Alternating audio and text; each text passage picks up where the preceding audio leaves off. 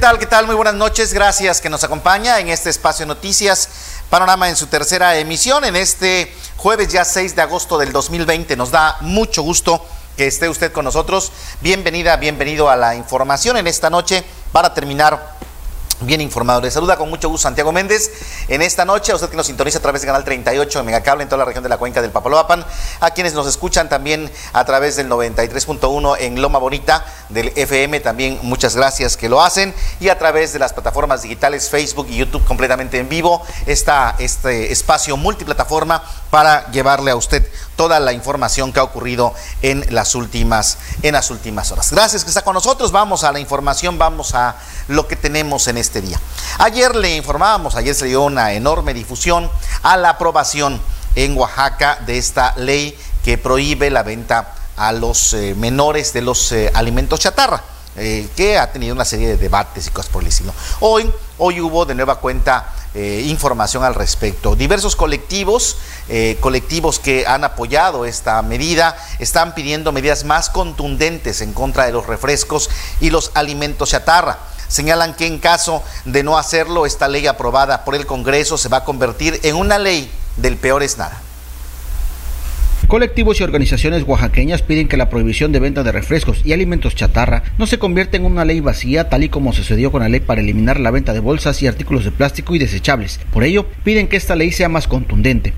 El día de ayer se reformó el artículo 20 bis de la ley que protegen los derechos de los niños y niñas y adolescentes del estado de quedando prohibida la distribución, la venta, el regalo y suministro de bebidas azucaradas y alimentos chatarras a menores de edad. Será el Ejecutivo del Estado quien promulgue dicha ley. Sin embargo, vemos con, con preocupación el destino de esta ley. Y es que esta ley puede quedar solamente como la, la ley peor es nada, o lo que es peor, esta ley y nada es lo mismo. Desde hace años como colectivo de organizaciones venimos haciendo una denuncia sobre las prácticas abusivas de estos consorcios y hemos visto con tristeza cómo leyes de vanguardia, como la ley que regula el plástico de un solo uso, por ejemplo, se quedan en letra muerta. Son muy llamativas y lucrativas políticamente, pero no existe o no hemos visto ni la voluntad política ni la instrumentación de los mecanismos para hacerlas cumplir. Para disminuir las cifras que ubican a México como primer lugar en obesidad infantil, hicieron un llamado a diputados y senadores para que se considere que estos alimentos y bebidas con alto contenido calórico como una causa que provoca enfermedades crónico-degenerativas. Hacemos un llamado a los diputados y a los senadores de la República para que, dada la gravedad del problema de salud pública que representa la comida chatarra, se vaya a las causas de las enfermedades crónicas degenerativas y se restrinja al máximo posible la producción de dichos alimentos. Así también se prohíba todo tipo de campaña publicitaria para estos productos. También pedimos un etiquetado más contundente, no solo señalando el contenido, sino las consecuencias de la ingesta de estos alimentos chatarras. Declaramos que esta ley podría ser un primer paso, pero es notoriamente insuficiente y es como un llamado a misa dirigido a sancionar a las personas más débiles y quizá víctimas de este perverso engranaje mercadotécnico, los padres de familia y los pequeños comerciantes.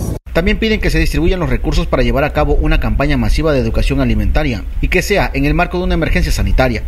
Solicitamos que a la brevedad se destinen los recursos para emprender una campaña masiva de educación alimentaria con, con carácter de emergencia sanitaria, así como una campaña acompañada de soluciones médicas para detectar y combatir la obesidad infantil de manera eficiente y gratuita por, proporcionada por el Estado de Oaxaca. La participación ciudadana en estos momentos es fundamental para la salud pública y para buscar una sociedad más armónica que permita el sano desarrollo de nuestros hijos. Este pronunciamiento lo hicieron luego de que el Congreso de Oaxaca aprobó con 31 votos a favor la iniciativa que prohíbe la venta, donación, distribución, regalo y suministro de refrescos y alimentos chatarra a menores de edad, así como su prohibición en escuelas públicas y privadas de educación básica y medio superior.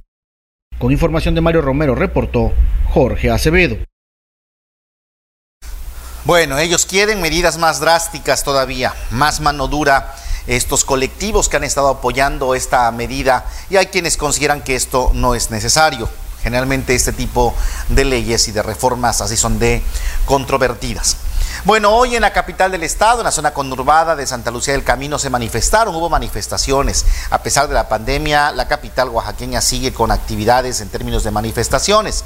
Eh, por problemas de abasto de agua, señalan que la persona encargada de operar el pozo no ha incumplido los horarios y por eso piden que sea removido.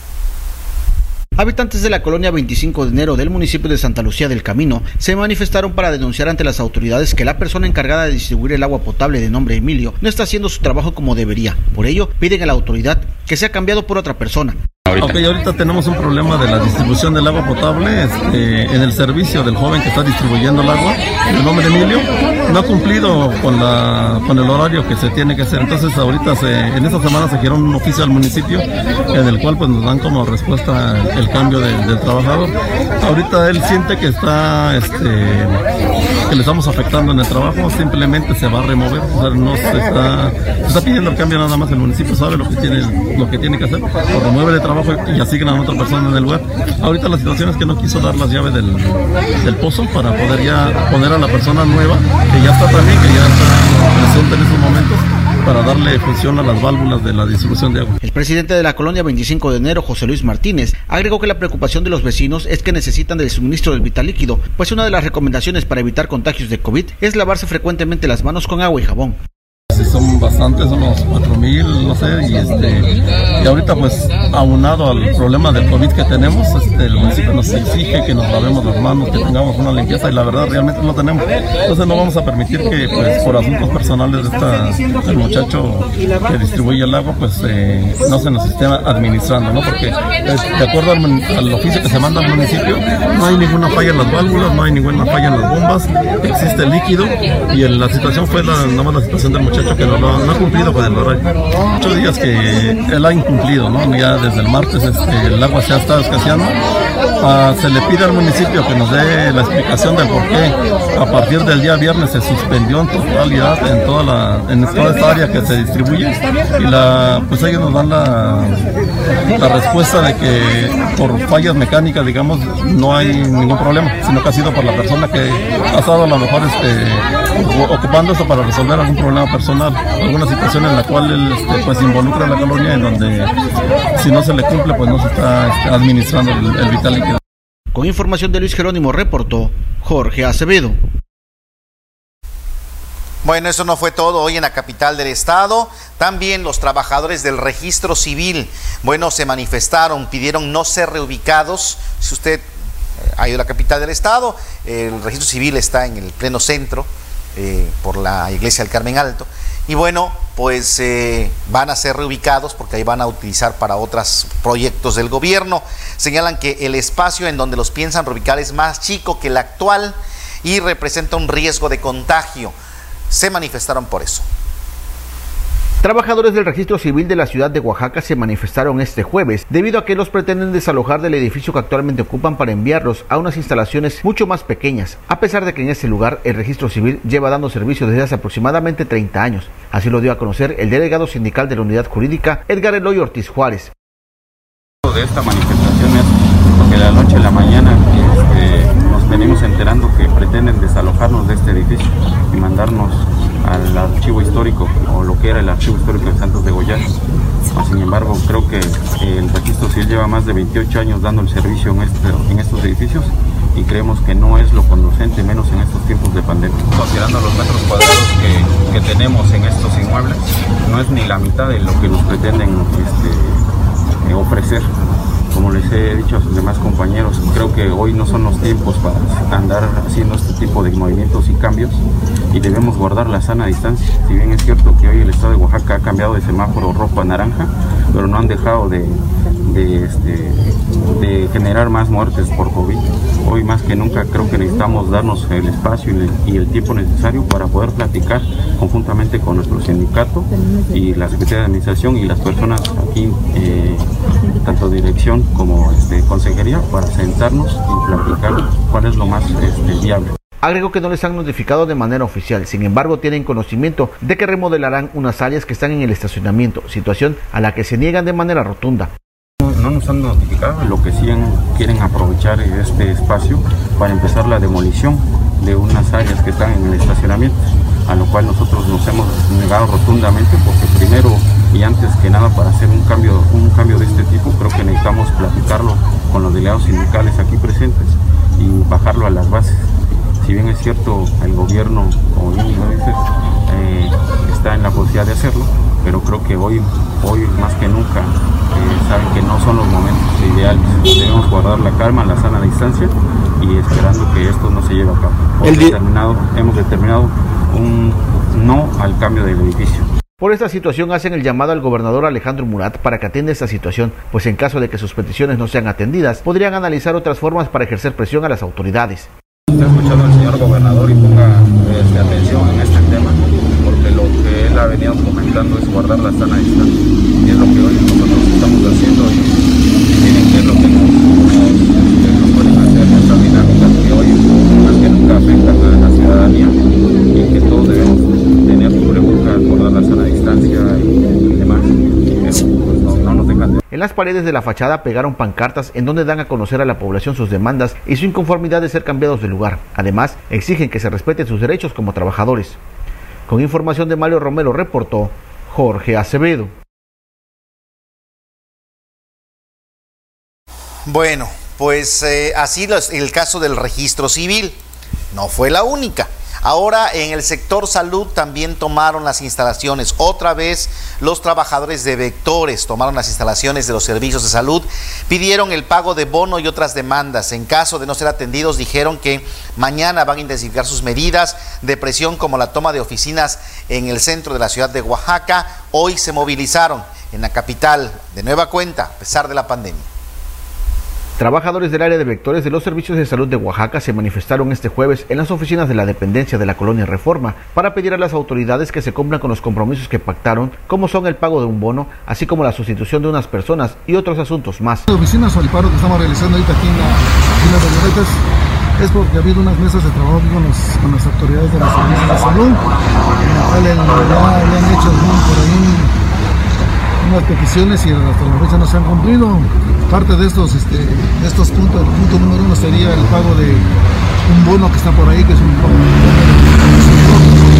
de respuesta en que se le otorga a todos los compañeros. Y también por ahí la renovación que viste a Manuel para que los compañeros puedan este, ponerse al corriente de sus, préstamos que tienen por ahí también para que puedan seguir pidiéndolos. Y son, son puntos que no están hasta la fecha no se han cumplido, porque por eso este, se tomó la decisión de tomar las oficinas. en dado caso no hay ninguna respuesta, pues estaremos tomando mañana las oficinas que sería JP García, Casa Oñati, eh, para que haya una respuesta ya por parte de los servicios de salud. Asimismo, dieron a conocer que el delegado sindical se encuentra en Tuxtepec, pues se encuentran tomadas las instalaciones de la jurisdicción sanitaria número 3. En lo que se refiere al pago del bono, Reyes Romero dijo no tener el dato exacto se encuentra en Tustepec, en un paro, tomaron la oficina de, de Tustepec, digo, perdón, la jurisdicción de Tustepec. Y ya pues vía teléfono imagino que va a haber un acercamiento con ellos, con los, con de aquí de Oaxaca para ver en qué, términos quedan y nosotros estamos aquí cumpliendo con la orden de que se nos quiere cerrar esas oficinas. Del bono no tengo conocimiento cuánto se le va a otorgar al trabajador, pero en sí somos varios compañeros que conformamos tres jurisdicciones, que es la jurisdicción 6, la jurisdicción 2 y la jurisdicción 3 el, monto de elementos, pues sí, son más de, son más de 200 o 300 elementos. No tengo el número exacto, ¿no? Porque no, este, no contamos con, con la plantilla del personal. Como lo comento, el bono, el bono pues, se dijo que iba a ser para todos los trabajadores de los servicios de salud. Nosotros como programa de actores hemos estado frente en nuestra jurisdicción haciendo actividades como sanitizar vehículos, servicios públicos, hospitales, mercados, parques, y pues no, no, no ha habido ninguna respuesta en decir que no se nos va a tomar en cuenta para otorgarnos dicho bono. Finalmente pidió a las autoridades que se tomen en cuenta a los trabajadores del área de vectores, quienes se han estado dedicando a las labores de sanitización durante la actual pandemia, así como a campañas de nebulización en contra de enfermedades como el dengue, zika y chikungunya. Con información de Luis Jerónimo reportó Jorge Acevedo. La manifestación también se dio aquí en la ciudad de Tuxtepec. En medio de esta contingencia también tomaron la jurisdicción sanitaria aquí en la cuenca. La toma es por parte de vectores. Se habla que también se van a sumar otras secciones. Aquí también hubo estas manifestaciones. En plena contingencia que se vive en el país y tras los casos positivos de COVID que día a día se suman en la región de la cuenca del Papaloapan, este jueves los trabajadores de vectores de la sección 71 del Sindicato de Salud tomaron las oficinas en la cuenca del Papaloapan. El pago inmediato de, los servicios de salud del estado de Oaxaca a las, dependencias como ISTED, MedLife, ya que nos han tenido un poco detenido algunas prestaciones que nuestros compañeros tienen derecho, ¿no? llámese créditos, préstamos, que no lo pueden ejercer porque los servicios de salud del Estado no han podido hacer este, la liquidación o el pago parcial, no, no tenemos conocimiento ahí pero nos tienen bloqueado por ese lado, ¿no? Este, la contratación del personal de contrato voluntario, ya estamos en el mes de agosto, ya pasamos más de medio año las enfermedades transmitidas por vector de dengue, zika y chikungunya pues han incrementado ahorita por la lluvia y no hemos tenido respuesta de cuándo van a ser contratadas esas personas que año con año están siendo contratadas como por el mes de abril, mes de marzo más o menos, cuando sale el presupuesto a nivel este a nivel estatal. El pago covid para nuestros compañeros que han estado laborando que se han estado enfermando y pues que no sé qué espera la autoridad no y bueno ya a lo mejor los otros ya no los recuerdo pues no traigo aquí pero pero pues son entre los puntos que estamos solicitando otra de sus peticiones son la contratación inmediata del personal voluntario, ya que es indispensable para el apoyo de las enfermedades transmitidas por vector. Con este paro del personal de vectores, están dejando sin las acciones para prevenir los criaderos de mosquitos y a su vez la reproducción del mismo, y con esto podrían aumentar los casos de Zika, dengue y chikungunya en la región de la cuenca del Papaloapan. Asimismo, informaron que durante esta pandemia los trabajadores de vectores también han dado positivo a este virus. Nosotros de todo, bueno, hemos también tenido un cerca de, del 30-30-35% que también se ha visto en esta pandemia enferma. Cabe mencionar que le hemos hecho frente a pesar de que no somos del grupo para atender la enfermedad de COVID. El departamento de vectores ha estado desde que iniciamos, desde el 16 de marzo, que se decidió cerrar negocios, se decidió hacer actividades de sanitización. Hemos estado eh, al frente en diferentes puntos realizando actividades de sanitización, enseñando a la comunidad y buscando también la manera de no distraernos del, tema dengue. Entonces estamos trabajando con ambas enfermedades, nos hemos puesto la camiseta de COVID, nos hemos puesto la camiseta de dengue y pues es lo que estamos buscando, que también las autoridades nos escuchen y que también sepan que, tenemos como, como compañeros agremiados a la sección 71, tenemos nuestra necesidad y no podemos esperar más porque pues ellos no, dan la solución. Con edición de Jafet Carrillo, informó Dora Timoteo. Así las manifestaciones hoy en los valles centrales aquí en la cuenca en medio de la pandemia del COVID. Siguen los problemas en los sectores, en el sector salud de Oaxaca, que tiene que ver mucho con los temas eh, sindicales, ¿eh? Tiene que ver mucho con temas sindicales. En fin, en fin, lamentablemente estas cosas pasan en nuestro estado. Vamos a una pausa y regresamos para ver cómo está el tema COVID hoy jueves. Estamos de regreso con ustedes en esta noche. Gracias que nos siga acompañando en este espacio de noticias. Vamos a ver cómo terminamos hoy eh, el día con los datos de COVID. Eh, llegamos a los 11.325 casos confirmados, acumulados, de los cuales 9.628 eh, se han recuperado, 1.025 defunciones, lamentablemente 1.025 defunciones. Todavía estamos por abajo de los mil sospechosos, 937 casos sospechosos, aunque hemos subido un poco los sospechosos según la información que eh, ha dado a conocer el, eh, los servicios de salud de Oaxaca. Estos son los, los datos por jurisdicción sanitaria pues eh, Tuxtepec está llegando a los 1.482 casos con 220 defunciones. Nos mantenemos en esas defunciones eh, con 175 casos sospechosos, 1.217 personas recuperadas hasta el momento. Es como eh, se da. Hoy hay 98 nuevos casos en 29 municipios de, del estado, pocos casos. Eh, bueno, Tuxtepec está reportando hoy 7 casos, Oaxaca de Juárez 25 nuevos casos, Achila 8 casos, eh, Santa Lucía del Camino 7, Jocotlán 6, Atzompa 6, eh, Juchitán de Zaragoza 5. Y bueno, aquí en la región de la Cuenca, eh, algún otro municipio, lo barro rápido, déjeme ver. Acatlán de Pérez Figueroa presenta un caso más. Acatlán de Pérez y serían los dos únicos municipios de la cuenca. Tuxtepec con siete y Acatlán de Pérez Figueroa con un caso. Así es como están hoy, estamos hoy cerrando la estadística de COVID. Eh, estamos por arriba de las mil defunciones, estamos en los 11 mil, 11 mil casos, 11 mil 300 casos acumulados eh, precisamente, ¿no? Bueno, vamos a ver, vamos a ver qué ocurre. Y bueno, este tema de la pandemia sigue dejando problemas. En el municipio de Valle Nacional hay una comunidad que se llama Santa Fe y la Mar, que es eh, conocida por un muy buen pan que hacen en ese lugar. Eh, son de tradición panadera. Esta comunidad que está muy pegada a la cabecera de Valle Nacional. Están reportando los panaderos que ya han caído sus ventas hasta en un eh, 70% por la contingencia. Aseguran panaderos que los cierres en las comunidades han ocasionado las caídas en las ventas, por lo que han tenido que recortar personal de manera temporal. Y es que evidentemente ellos no solamente venden en su comunidad, ¿no? Eh, pues es una comunidad pequeña, sino venden de las comunidades que bajan a comprar o que ellos llevan, ¿no? Entonces, bueno, pues eh, así es como eh, está afectando este asunto. Cada vez más es notable la crisis en materia socioeconómico en Valle Nacional, y no solo en el sector abarrotero, sino también en las panaderías donde el COVID-19 ha pegado fuertemente al grado de que las ventas han caído hasta en un 70%. Así lo dio a conocer Israel Martínez López, panadero de Santa Fe y La Mar. Pues sí, este, pues le voy a hablar de tres o cuatro meses atrás.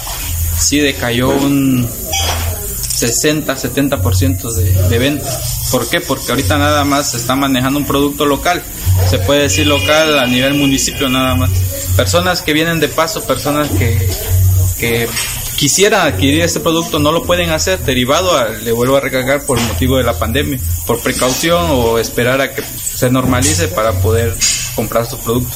Y eso es lo mayor fuerte en, la, en cada una de estas panaderías, son las personas que nos visitan de diferentes lugares. Y es que en la actualidad muchas panaderías solo trabajan unos días a la semana y no diariamente como antes, ya que la falta de distribución en las comunidades y el alza de los insumos ha provocado recortes de personal en la mayoría de estos establecimientos y ahora solo esperan que esta contingencia se termine para poder seguir trabajando de manera normal. Asimismo explicó Israel Martínez que otras de las afectaciones en el sector panadero es que en muchas comunidades mantienen sus medidas preventivas, lo cual no permiten la entrada de vendedores, por lo que se han visto afectados para abastecer a sus clientes. Cada una de las panaderías de aquí Santa Fe sufren, están sufriendo por medio de la pandemia, lo vuelvo a recalcar. Eh, ¿Por qué? Porque algunas panaderías se enfocan más en las comunidades, donde no le están permitiendo el acceso por, por el temor o por un, un método de medida de precaución para evitar el contagio. Entonces sí, cada, cada panadería tiene sus, sus, este, sus dificultades para surtir su producto. Y otras personas de otras de otros lugares que también por temor a la pandemia pues no, no pueden llegar a adquirir su por su parte, Javier Aguilar Luis, quien representa el horno más antiguo de la región, pues cuenta con más de 50 años de producir pan, dijo que en este establecimiento no ha sido tan golpeado por la crisis, ya que la mayoría de sus clientes están concentrados en la cabecera municipal de Valle Nacional, aunque reconoció que se ha bajado las ventas un 40%.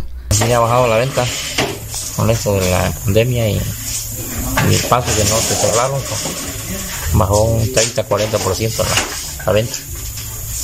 Me está usted comentando que ya ha tenido que prescindir de los servicios de algún ayudante por esta situación. Ah, sí, ya se fueron como dos, dos personas ya. ¿Qué le preocupa? Por la venta que no, no hay, no hay. Está baja, pues. Está baja la venta y no. Esperemos que suba ahorita. Todo santo, ¿no? Una de las nuevas modalidades entre los panaderos es la venta digital de su producto que ya ha cruzado fronteras, por lo que reconocen que hay interés de parte de muchas personas en adquirir el pan a través de paquetería para trasladarlos hasta donde sea posible. Con información de Alejandro Morales para TV Bus Televisión, Claudia Ortega. Bueno, lamentablemente así las cosas con el tema de eh, pues los panaderos que han tenido problemas, 70% ha caído sus ventas por el COVID precisamente. Bueno, hoy le fue entregado ahí, a propósito de Valle Nacional, eh, esta ambulancia de manera oficial eh, fue entregada esta ambulancia el gobierno del estado está entregando ambulancias a distintos municipios para también apoyar con el tema de la salud. Jorge Yescas Delgado, quien es coordinador de giras del gobierno del estado, del gobernador del estado, ha sido el responsable de estar atento a esta entrega de ambulancias. Precisamente Jorge Yescas, muy conocido aquí en Tuxtepec, originario aquí de la cuenca del Papaloapan, aquí en Tuxtepec precisamente, pues hoy estuvo en Valle Nacional, platico con él vía telefónica. Jorge, ¿cómo estás? Buenas noches. Hola Santiago, buenas noches, buenas noches a todos los que nos ven, nos escuchan. Este, pues estamos muy contentos de poder haber participado hoy en una gran obra, en una gran acción de poder llevar esta ambulancia de parte del gobernador Alejandro Murat y la señora Ivette este, al municipio de San Juan Bautista, Valle Nacional, Oaxaca. ¿Cómo se dan estos, estos procesos? ¿Son gestiones? ¿Cómo es que están eh, recibiendo los ayuntamientos estas ambulancias, Jorge? Sí, sí, son, algunas gestiones, este, la, la gran mayoría eh, de los presidentes municipales, eh, de los diputados locales. Hoy tuvimos la fortuna de que nos acompañó un paisano nuestro, Ángel Domínguez, que vamos a estar en unos días más entregando en San Felipe Usila, en Jalapa de Díaz. También estuvo Freddy Delfín y fue una gestión de, este, de nuestro amigo Rey, Rey Magaña, el presidente municipal de Valle Nacional, una gira que tuvo con, con el gobernador y con la señora Ivette. Y hoy, a, a dos, tres meses de la petición, estamos haciendo la entrega de la ambulancia. Son ambulancias equipadas, eh, Jorge. Sí, vienen equipadas, son, son ambulancias totalmente este, equipadas que van a ser de gran utilidad para eh, las comunidades, las, este, la cabecera municipal. Está muy muy muy contento el presidente municipal eh, de poder recibir esta ambulancia a Villa Nacional, de las cuales este, se han estado distribuyendo eh, a varios municipios este, diferentes del, del, del, estado, este, Santiago, y hoy hoy le tocó a, a recibir la Valle Nacional. Eh, Jorge, eh, ¿qué otros municipios aquí en la región van a entregar? Me imagino que tú eres el responsable de esta por esta zona. Sí, sí, sí, fíjate que vamos a estar la otra semana, eh, como te comentaba, vamos a estar ahí en San Felipe Usila y vamos a ir con el presidente municipal, con el diputado Ángel Domínguez, y vamos a estar este, ahí con la gestión que hizo este, el presidente Jesús García de Jalapa de Díaz, se va a estar entregando ahí una ambulancia en Jalapa de Díaz porque hace unos meses tuvieron un percance un accidente en la ambulancia que, se tenía y hoy el, el gobernador este, hace el esfuerzo y se las está reponiendo para el pueblo de Jalapa de Díaz. Pues Jorge, creo que son buenas noticias, eh, digo, en el marco de una pandemia que nos está pegando mucho a todo el mundo, no solamente a México ni a Oaxaca, ni a la cuenca, sino a todo el mundo, pues hay que reforzar los servicios de salud, ¿no? Pues se está reforzando, se está haciendo un gran esfuerzo, la realidad es que estamos viviendo tiempos muy, muy complicados, muy difíciles, este 2020, desde que inició el año, con esta pandemia. Y créeme que pues esto eh, es, un esfuerzo eh, significativo pero es, es, un gran esfuerzo para que los municipios puedan contar eh, con estos con este tipo de ambulancias para el traslado de los diferentes pacientes. Sí pedimos a la sociedad que eh, sigamos haciendo este esfuerzo gobierno federal a través del presidente de la república con el, maestro Alejandro Mural, el gobernador del estado y los presidentes municipales los diputados locales porque esto que vivimos esta pandemia tenemos que afrontar este, los tres los tres gobiernos eh, la sociedad convocarlos e invitarlos a que sigan utilizando eh, el cubreboca estos 40 días lavarnos las manos porque es la única fórmula que podemos bajar los índices de, este, de contagio en, en, la cuenca del Papaloapan que ocupa los primeros lugares junto con el istmo Así es, la cuenca y el istmo son las, eh, pues los las, las, regiones que lamentablemente han tenido mayores casos en los últimos meses y por eso este reto 40. Jorge, pues muchas gracias, eh, bien por esto, estaremos seguramente platicando eh, en otros momentos cuando se hagan las otras entregas de estos, de estas, de esos apoyos. ¿Algo más que comentar? Agradecerte, Santiago, y decirle a mis paisanos que vamos a seguir trabajando de la mano del gobernador Murat de la señora Ivette, de los diputados y de los presidentes de la, de la región y anunciar que próximamente el gobernador está empujando mucho una visita del presidente de la República, el licenciado Andrés Manuel Procurador, para que pues podamos tener este mayores inversiones en la región de la cuenca del, del Papaloapan, porque te repito, ahorita el compromiso es trabajar gobierno federal, gobierno del Estado, este, nuestro presidente municipal y diputado, para poder atender eh, en, mejor manera a la, a la cuenca de Papaloapan. Y saludos a todos mis paisanos.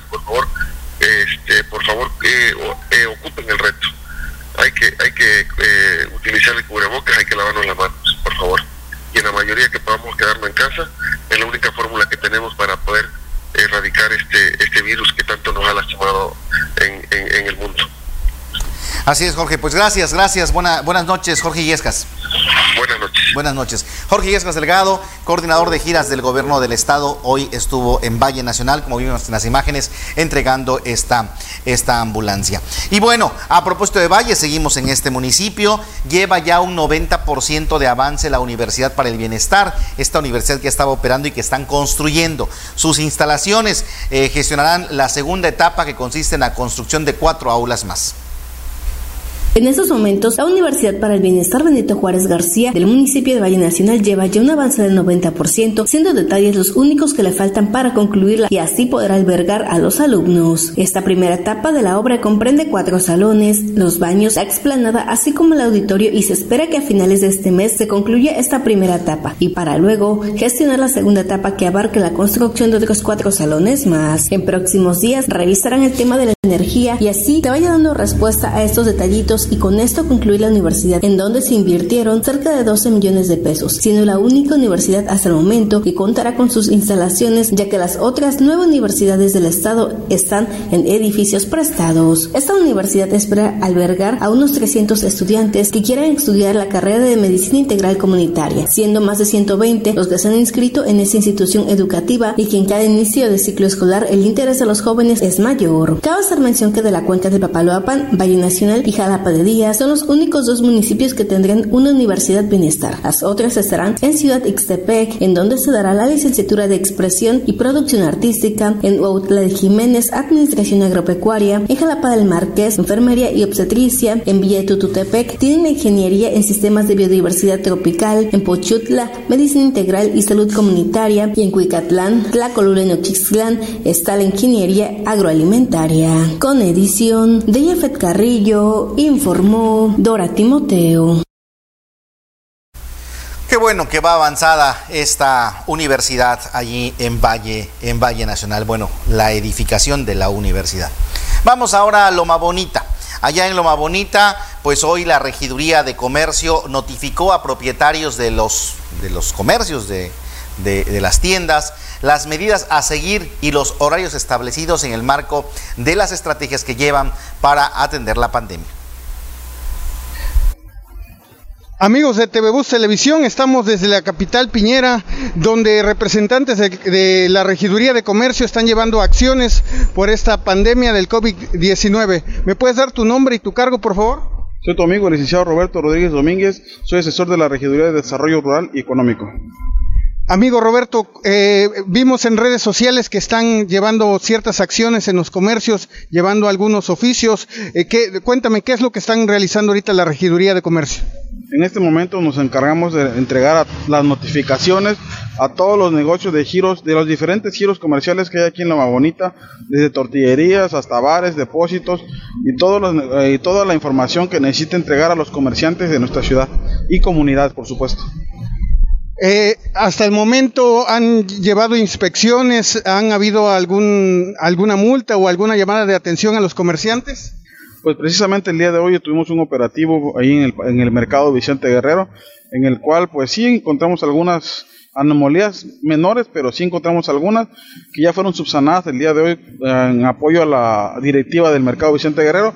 A su vez hemos tenido operativos en los cuales exhortamos a la ciudadanía principalmente y a los amigos de los comerciantes para llevar a cabo todas las medidas implementadas por este ayuntamiento el fin de poder este, salvaguardar la, la, la vida y sobre todo la salud de los amigos lomabonitenses.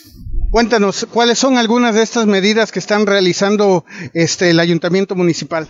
Pues exhortamos a todos los comerciantes a que eh, mantengan el uso del cubreboca, tengan gel antibacterial, lavado de manos y todas las medidas sanitarias recomendadas por la, lo que es este, salud pública del municipio y salud de, de salubridad del estado también. ¿Los horarios de, siguen permaneciendo el mismo horario de 8 a, a, a qué horas?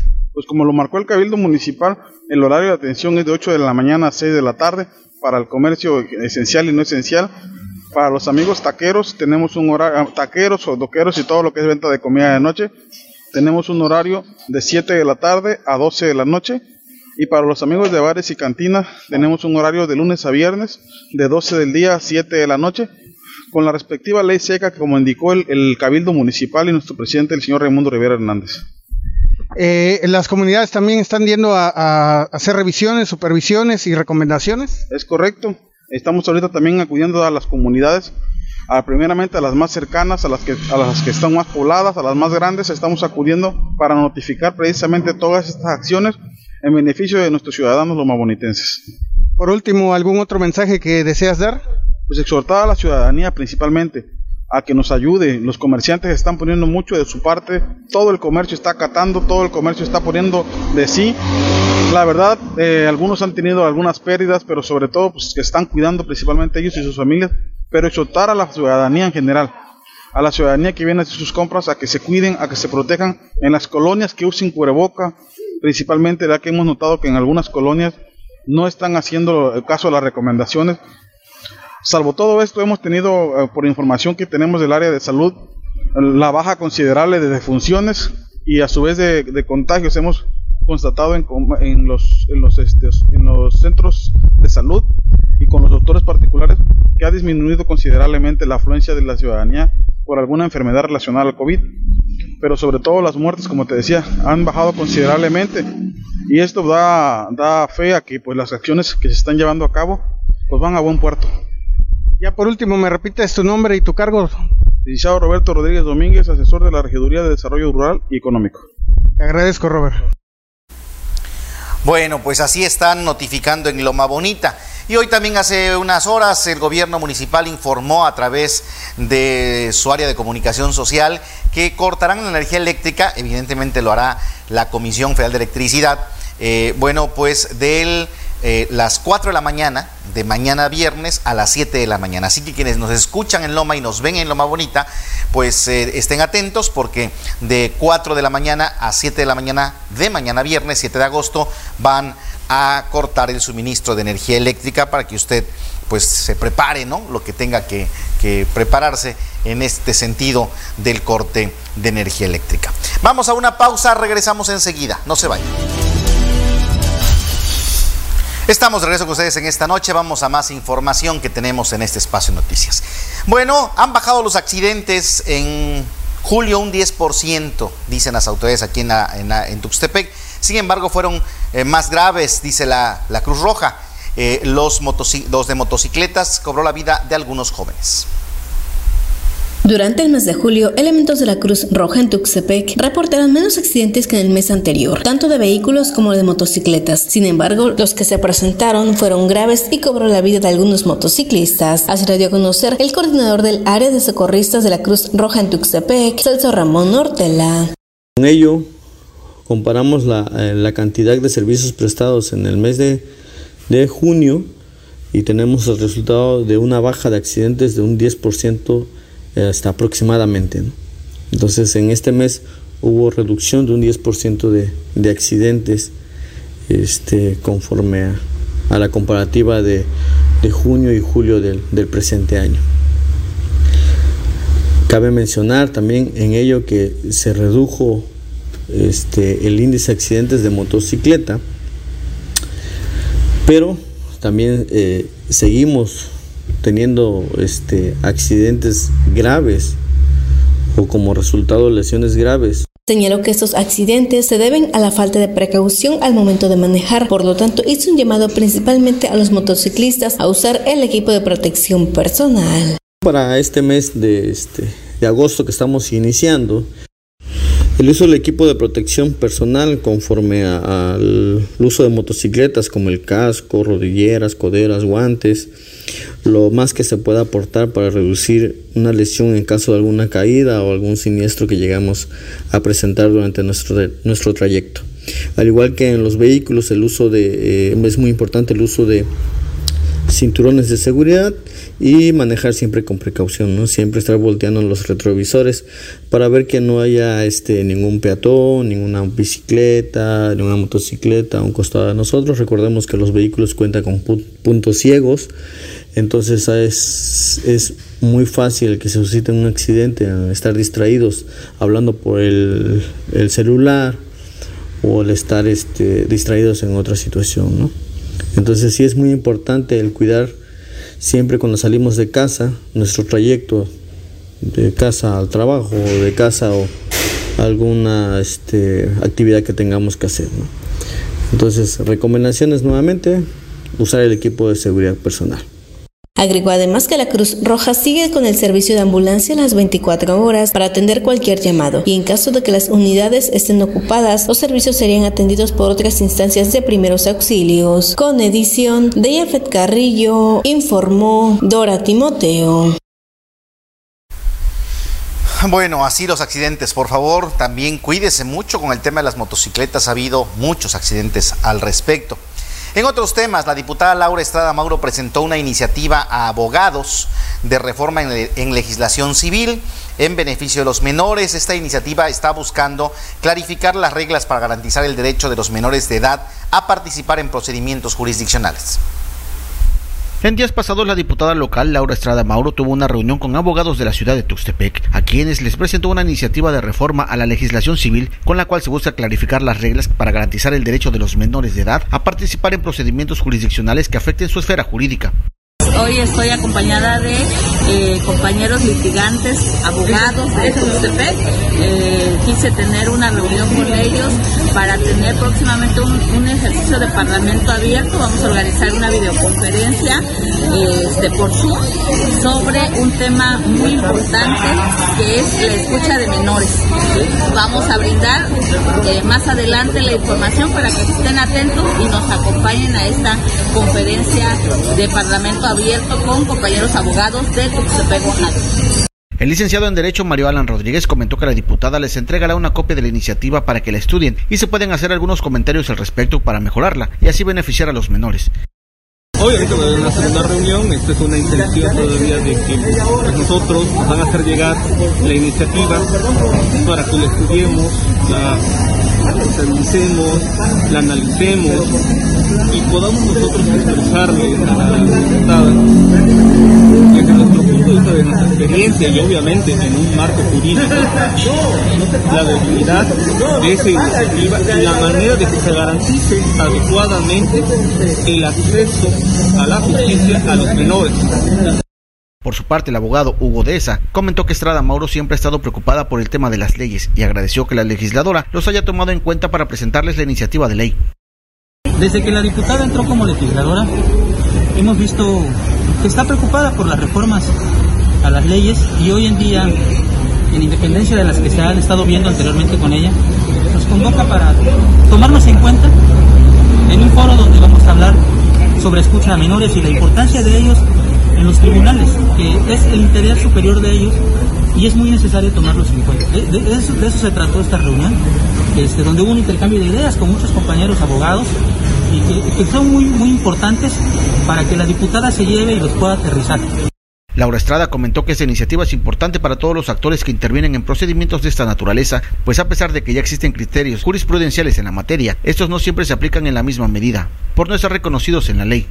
Para TV Bus Televisión, Jorge Acevedo.